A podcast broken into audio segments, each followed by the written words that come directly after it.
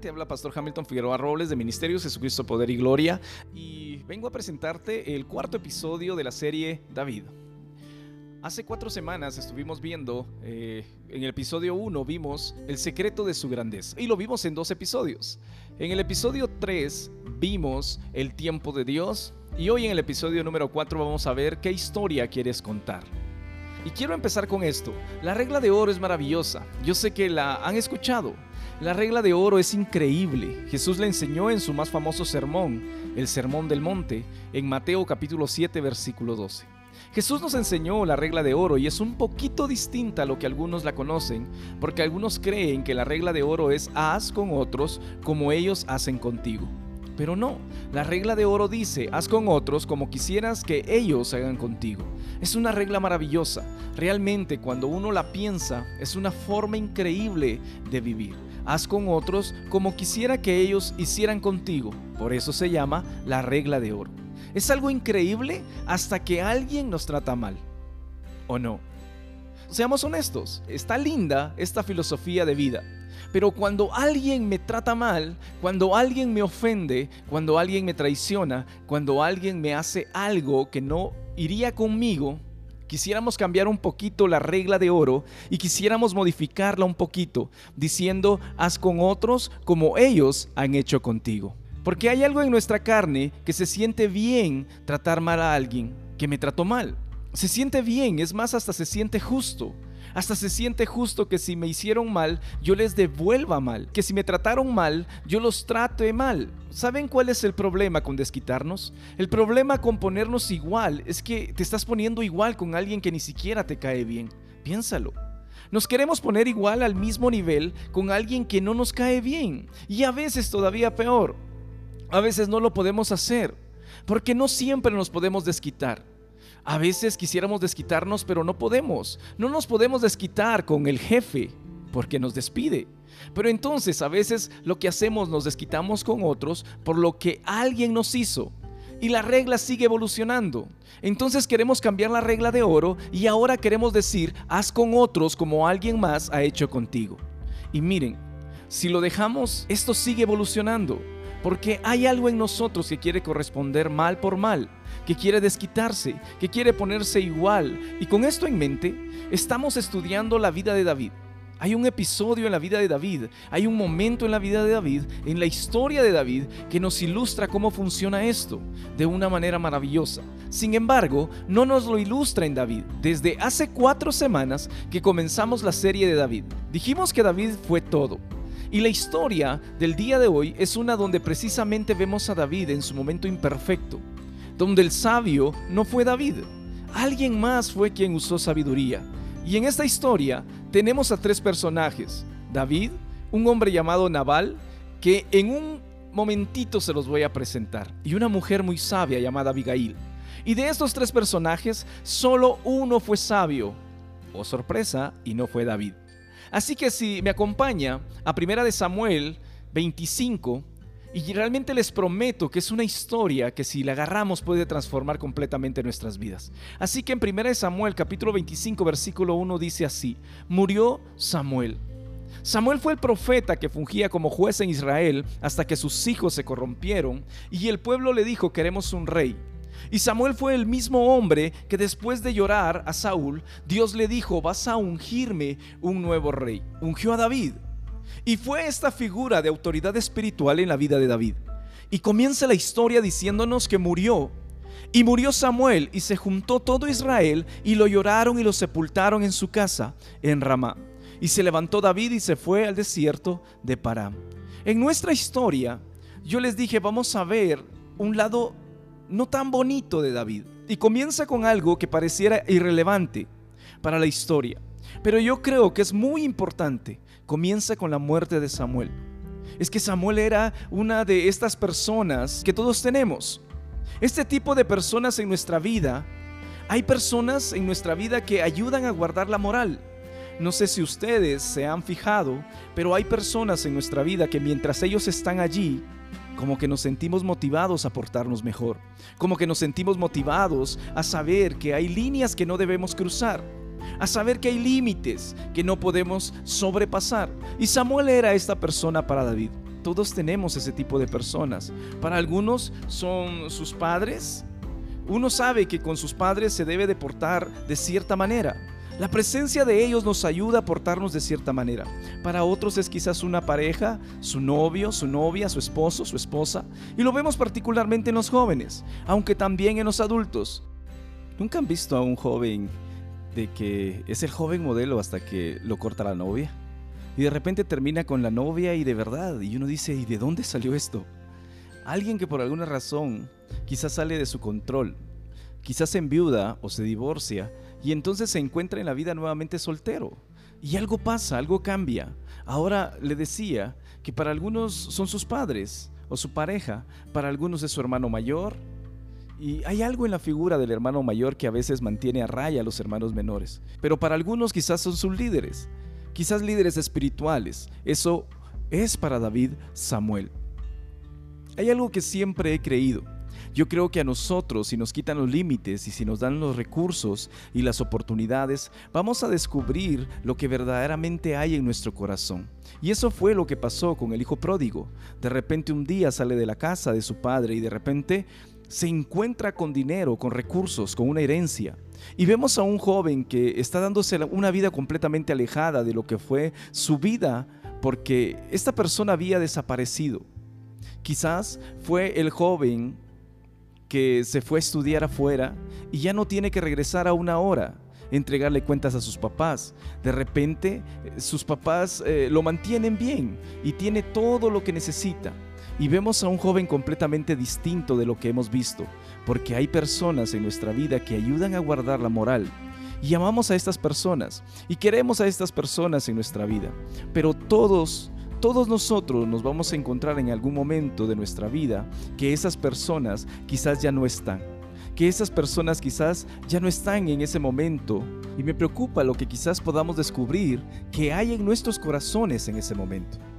Yo personalmente doy gloria por la gracia de Dios, porque cuando viene ese momento, todos descubrimos que en nuestro corazón quizás es un poquito más oscuro, está un poquito más corrompido, y nosotros somos un poco más pecadores de lo que creíamos que éramos. Hay un pastor amigo mío que dice que cada vez que alguien le escribe un correo y le dices que usted es esto o es que mire usted eh, lo otro, su primera respuesta es soy mucho peor de lo que tú crees que yo soy. Damos gracias a Dios por su gracia, porque rara vez tenemos oportunidad de descubrir todo lo que hay en nuestro corazón. Pero cuando lo descubrimos, no siempre nos gusta. Y David escribió un salmo después diciendo, Señor, líbrame de mis errores, de mis pecados, aquellos que me son ocultos, porque hay pecado en nuestro corazón que ni siquiera nosotros sabemos que está allí. Entonces murió Samuel, de repente David toma sus hombres, David ya tenía algo de influencia, David tiene 600 hombres a su cargo, se va al desierto, él está huyendo de Saúl que lo quiere matar, y nos encontramos en el versículo 2 y dice, en Moab había un hombre que tenía su hacienda en Carmel, el cual era muy rico y tenía tres mil ovejas y mil cabras. Y aconteció que estaba esquilando sus ovejas en Carmel, y aquel varón se llamaba Nabal, y su mujer Abigail. Era aquella mujer de buen entendimiento y de hermosa apariencia. Pero el hombre era duro y de malas obras, y era del linaje de Caleb. Aquí nos presentan a nosotros los personajes. Nabal, su nombre significa insensato y necio. Y él era un hombre necio, era un dolor de cabeza y oyó David en el desierto que Nabal esquilaba sus ovejas. Entonces mandó David diez hombres y les dijo, subid a Carmel, id a Nabal y saludarle en mi nombre y decirle, así sea paz a ti y a tu familia y paz a todo cuanto tienes. He sabido que tienes esquiladores ahora. Tus pastores han estado con nosotros, no les tratamos mal, ni les faltó nada en todo el tiempo que han estado en Carmel. Esquilar es el equivalente al tiempo de la cosecha solo que con ganado. Este es un buen momento. Están celebrando que Dios ha sido bueno. Y David le dice, quiero que sepas que parte de tu éxito es porque yo te protegí, porque yo protegí a tus hombres y protegí a tus pastores mientras ellos estaban en el desierto. Y hoy es día de pago. Y nos gustaría que nos compartieras un poquito de lo mucho que Dios te ha dado. Eso es lo que David le mandó a decir en el versículo 8. Todavía dice y pregunta a tus criados y ellos te dirán, Hallen por tanto estos jóvenes gracia ante tus ojos, porque hemos venido en buen día. Te ruego que des lo que tuvieres a mano a tus siervos y a tu hijo David. David le manda decir, ya que nosotros fuimos buenos contigo y con tus hombres, queremos que ahora tú seas bueno con nosotros.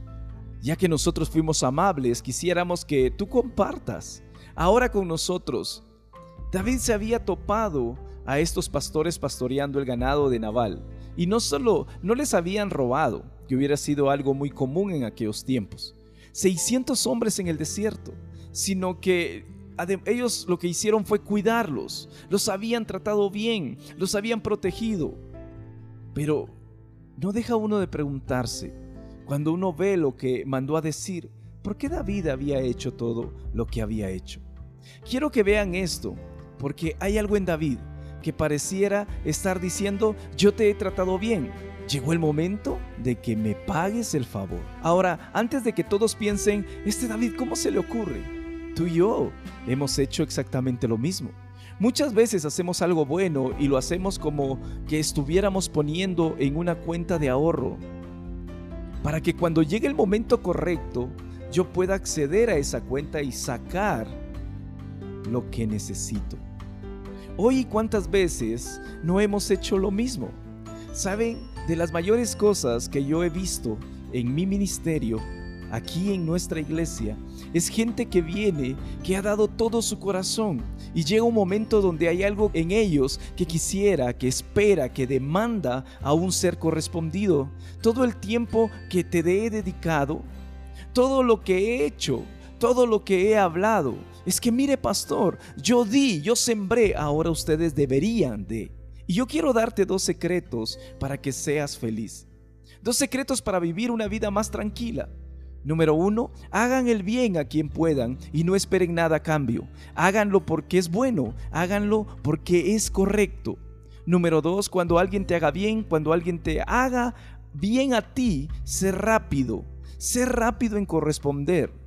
Le prometo que se vive mejor. Con estas dos cosas va a vivir una vida mucho más tranquila. Vamos al versículo 9 y dice, cuando llegaron los jóvenes enviados por David, dijeron a Nabal todas estas palabras en nombre de David. Y callaron.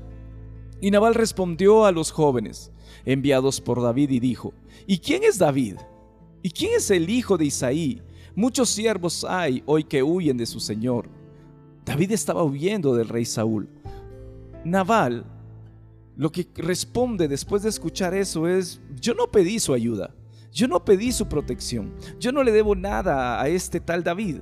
Es más, mire, he de tomar yo ahora mi pan, mi agua y la carne que he preparado para mí y mis esquiladores y darla a hombres que no sé de dónde son. Y los jóvenes que había enviado David se volvieron por su camino y vinieron y dijeron a David todas estas palabras. Mire, si esto fuera una película, este sería el momento en que la música de fondo cambiaría. De repente, la canción se pone un poquito más dramática y sabemos que hay tensión en el ambiente. Y sabemos que algo está a punto de pasar.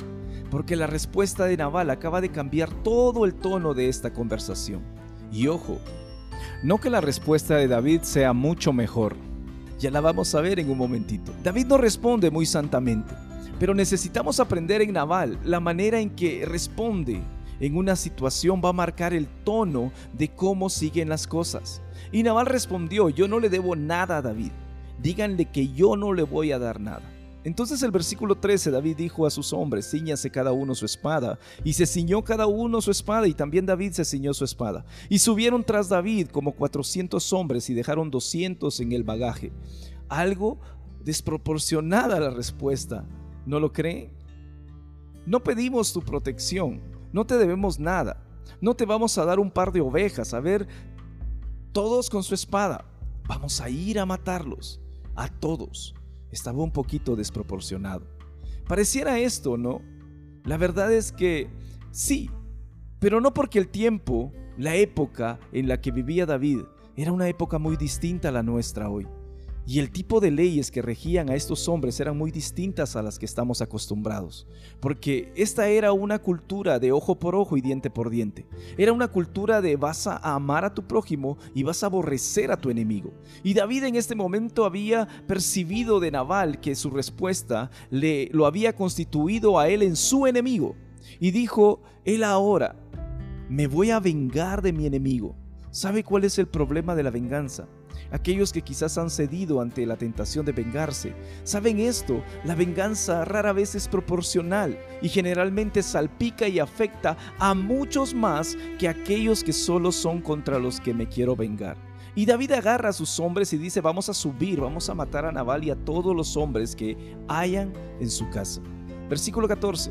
Pero uno de los criados dio aviso a Abigail, mujer de Nabal, diciendo, He aquí David envió mensajeros del desierto que saludasen a nuestro amo, y él los ha zaherido.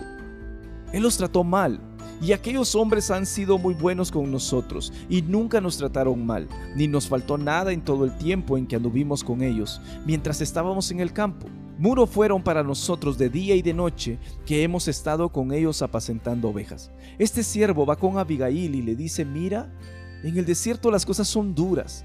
Y hubiera sido normal que estos hombres tomaran de nuestro ganado. No solo no nos robaron, no tomaron nuestro ganado, nos trataron bien, nos trataron muy bien. Y después nos protegieron y se aseguraron que nada malo nos pasara. Ahora pues reflexiona y ve lo que has de hacer, porque el mal está ya resuelto en contra de nuestro amo y toda su casa, porque él es un hombre tan perverso que no hay quien pueda hablarle. Naval era un hombre necio, y Naval está haciendo lo que un hombre necio hace, se está comportando como uno. Y déjame preguntarte algo, ¿Hay alguien en tu vida que tenga la libertad, que tenga la confianza, que tenga la autoridad de intervenir a tu favor? Porque sabes, si no hay nadie así en tu vida, quizás eres mucho más necio de lo que crees que eres entonces. Abigail tomó 200 panes, dos cueros de vino, cinco ovejas guisadas, cinco medidas de grano tostado, 100 racimos de uvas pasas y 200 panes de higos secos, y lo cargó todo en el asno, y dijo a sus criados, sí delante de mí, y yo los seguiré. Y nada declaró a su marido, y montando un asno descendió por una parte secreta del monte, y he aquí David y sus hombres venían frente a ella. Y ella les había salido al encuentro, y David había dicho ciertamente en vano, he guardado todo lo que éste tiene en el desierto, sin que nada le haya faltado de todo, cuanto es suyo. Y él me ha vuelto mal, ponga atención a esto mal por bien. Así haga Dios a los enemigos de David. Y aún les añada que de aquí a mañana de todo lo que fuere suyo no he de dejar con vida ni a un varón. Abigail ve lo que está pasando y como una mujer sabia toma acción y toma un banquete, algunas ovejas, uvas, vino, y dice, yo sé que tengo que llegar con algo más que solo mi linda cara, más que solo mis lindas palabras, tengo que llegar con obras. Y ponga atención, esto es bien importante. Tengo que llegar con obras. Y cuando se topa con David, que venía con espada en mano, listo para ir a matar a todos, y aquí es donde vemos que algo había pasado en el corazón de David. Algo había comenzado a cambiar en el corazón de David. Porque me pregunto yo, ¿en qué momento David se había vuelto tan intocable? ¡Qué cuidado! Y alguien decía algo en contra de David porque se muere. ¿En qué momento David se había convertido en esta celebridad intocable, inalcanzable? Yo me pregunto, si alguien hubiera tratado así de mal a alguno de sus siervos, ¿hubiera reaccionado David igual? Y una de las cosas que veo yo y que realmente nos aquejan en el mundo y en la iglesia es que démosle a alguien un poquito de autoridad, démosle a alguien un poquito de influencia y de repente algo pasa y se vuelve esta persona intocable. Ya nadie puede decirle nada, ya nadie puede decirle algo, no pueden decirme nada, cuidadito y me dices algo, porque estás despedido. Y me encargo que no encuentres trabajo en ningún lado. Cuidadito y me dices algo porque te mato tu reputación. Pero acabo contigo y los pastores y los líderes no estamos libres de eso. Algo pasa de repente el corazón es engañoso, que de repente uno ve que tiene llamado de Dios y Dios le da la gracia para hacerlo y se le sube a alguien a la cabeza y de repente se siente que le pueden hacer esto a cualquiera. Pero a mí no, porque yo soy. Yo soy distinto. Y vemos que en el corazón de David esto había comenzado a pasar. Él demandaba que se le tratara ya de una manera especial. Y cuando Abigail vio a David, se bajó prontamente del asno y postrándose en su rostro delante de David, se inclinó a tierra. Abigail vio que venía David, y esta es una mujer esposa de un hombre rico, mujer de sociedad. Pero ve a David, ella sabe que tiene que hacer algo distinto, y se postra. Ella no tiene que postrarse, pero se postra delante de él y comienza a hablarle a él y comienza a tratar a David como si David fuera el hombre que ella esperaba que él fuera. Ahora mujeres pongan atención, porque esto funciona. Esto funciona con nosotros los hombres y funciona aún cuando sabemos que lo están haciendo. Agarre a su esposo algún día y cuando lleguen después del súper y el baúl esté lleno de cosas y ustedes le dicen, yo estoy segura que tú siendo tan fuerte como sos, puedes llevar todas estas bolsas en un solo viaje. Y saben qué es lo que va a pasar.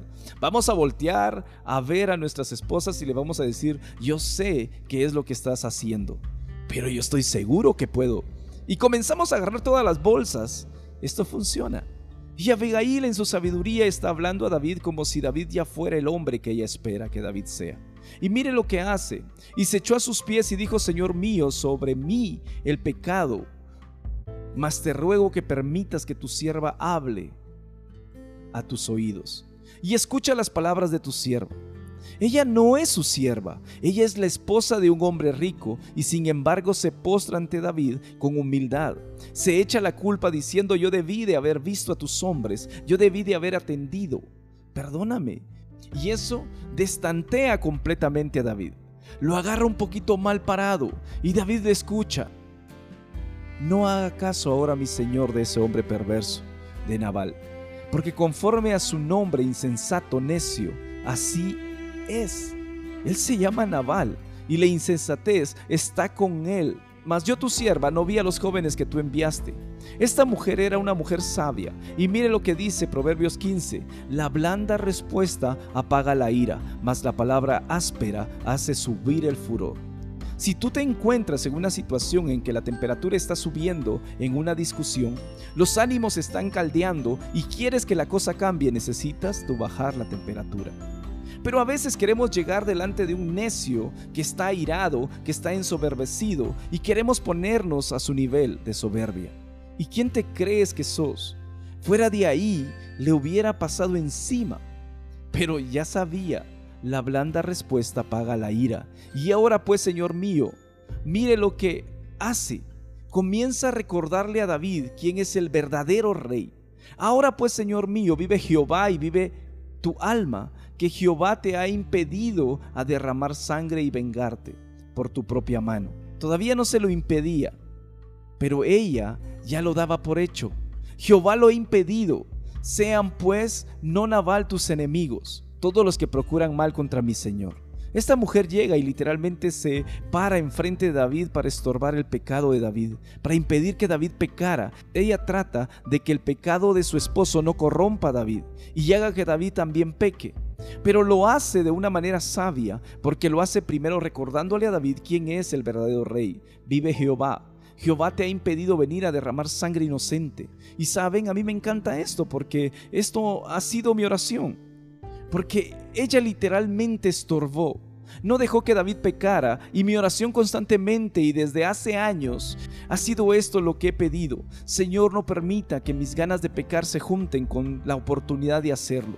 Yo he visto cómo a veces mi corazón no está en el lugar que debería de estar y tal vez tiene ganas de pecar. Y no hay forma, no hay oportunidad de hacerlo. Y a veces hay oportunidad de hacerlo, pero mi corazón está en el lugar correcto y no hay ganas. Y a veces hay ganas y oportunidad y alguien estorba el pecado.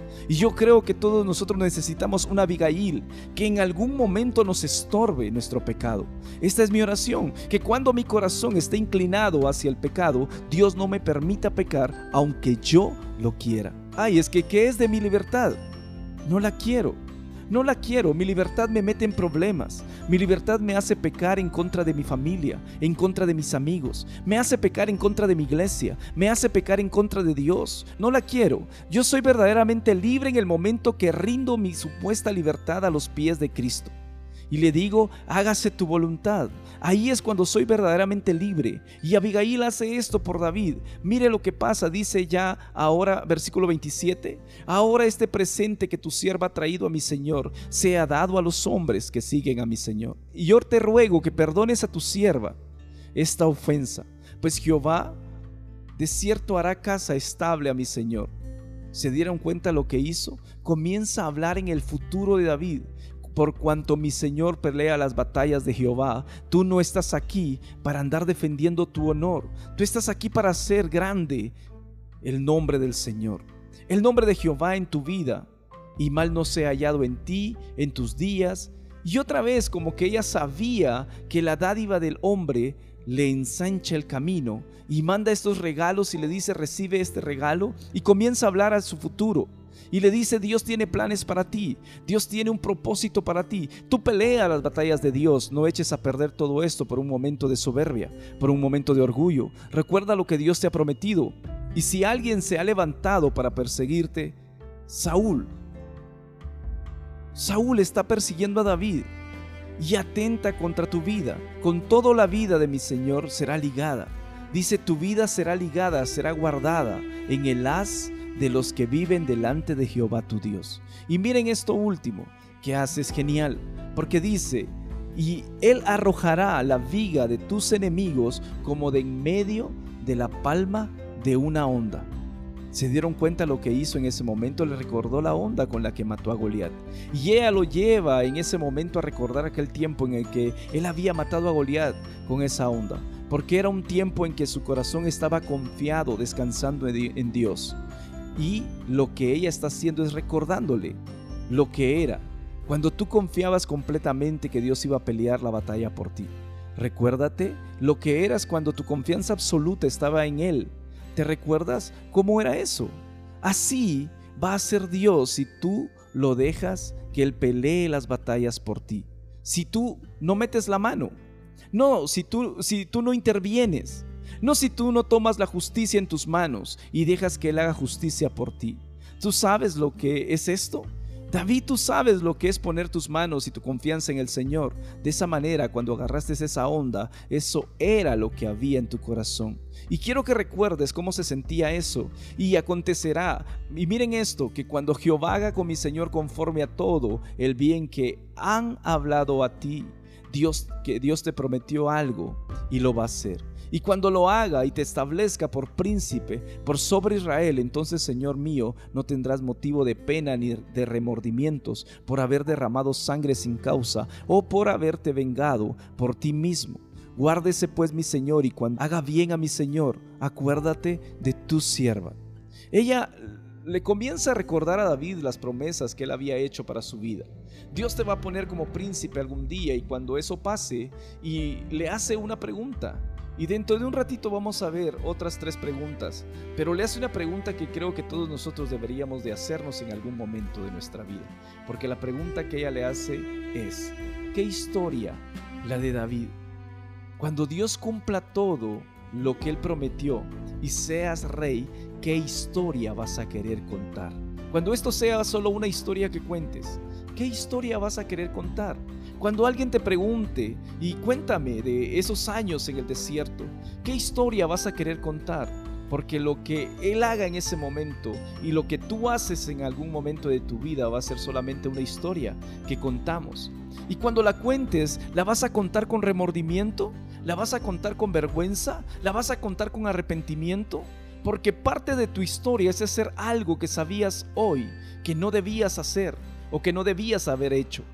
O la quieres contar diciendo, pues me tomó una poquita, me tomó un poquito más tiempo, pero lo que hice era lo que honraba al Señor.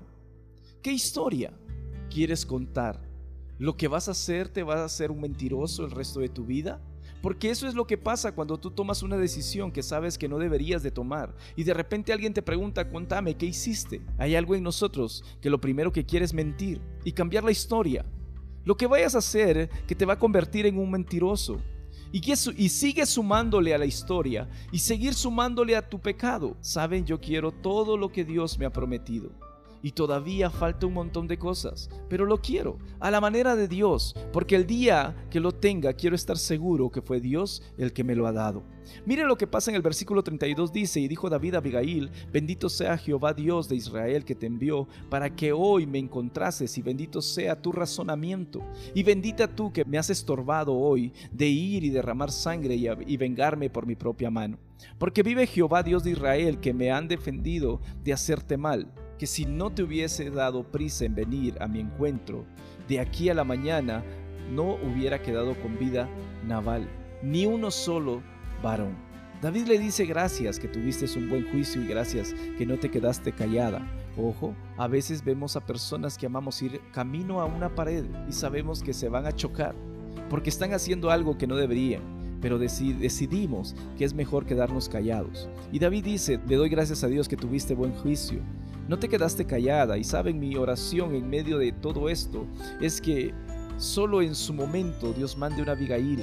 Mi oración es que en ese momento Dios me dé un corazón todavía lo suficientemente receptivo para que cuando eso pase pueda yo reaccionar y decir, oh, wow, lo que iba a hacer no es lo que debía de hacer.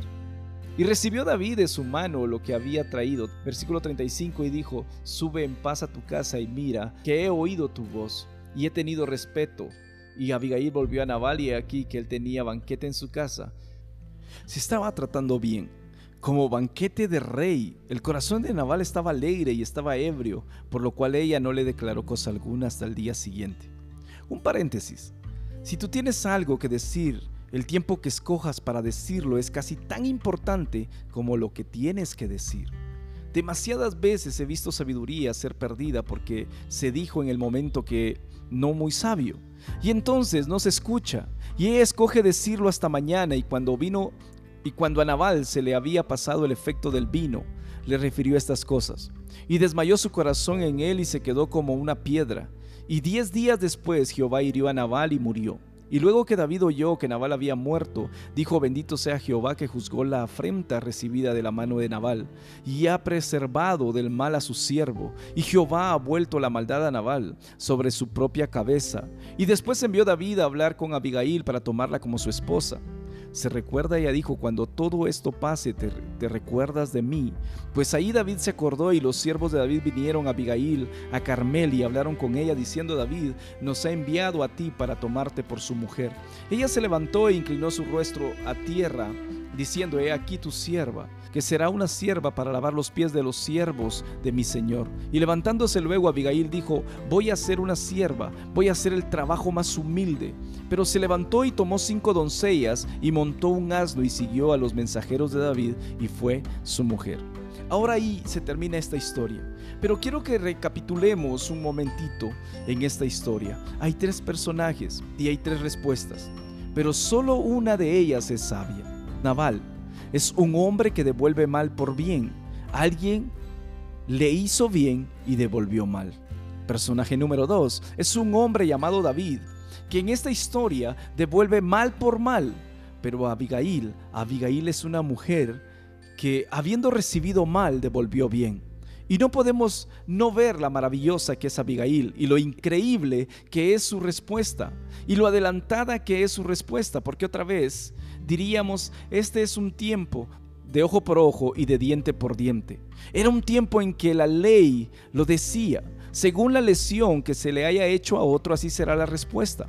Pero sin embargo, su respuesta está tan adelantada porque en el Nuevo Testamento, siglos después, viene Jesús y Jesús cambia todo. Porque Jesús en el mismo Sermón del Monte, donde aprendimos la regla de oro, le dice a los que le escuchaban en Mateo 5, les dice, oísteis que fue dicho ojo por ojo y diente por diente. Pero yo os digo, no resistáis al que es malo. Antes a cualquiera que te hiere en la mejilla derecha, vuélvele también la otra. Y al que quiere ponerte a pleito y quitarte la túnica, dale también la capa. Y a cualquiera que te obligue a llevar carga por una mía, ve con él dos y al que te pida dale, y al que te quiera tomar de ti prestado, no se lo rehuses. Y un poco después que Jesús predicó ese sermón, lo agarraron y lo juzgaron injustamente, y lo crucificaron en medio de pecadores. Y estando ahí Jesús desde la cruz dijo, Padre, perdónalos, porque no saben lo que hacen. Que el Señor te bendiga. Nos vemos en el próximo episodio.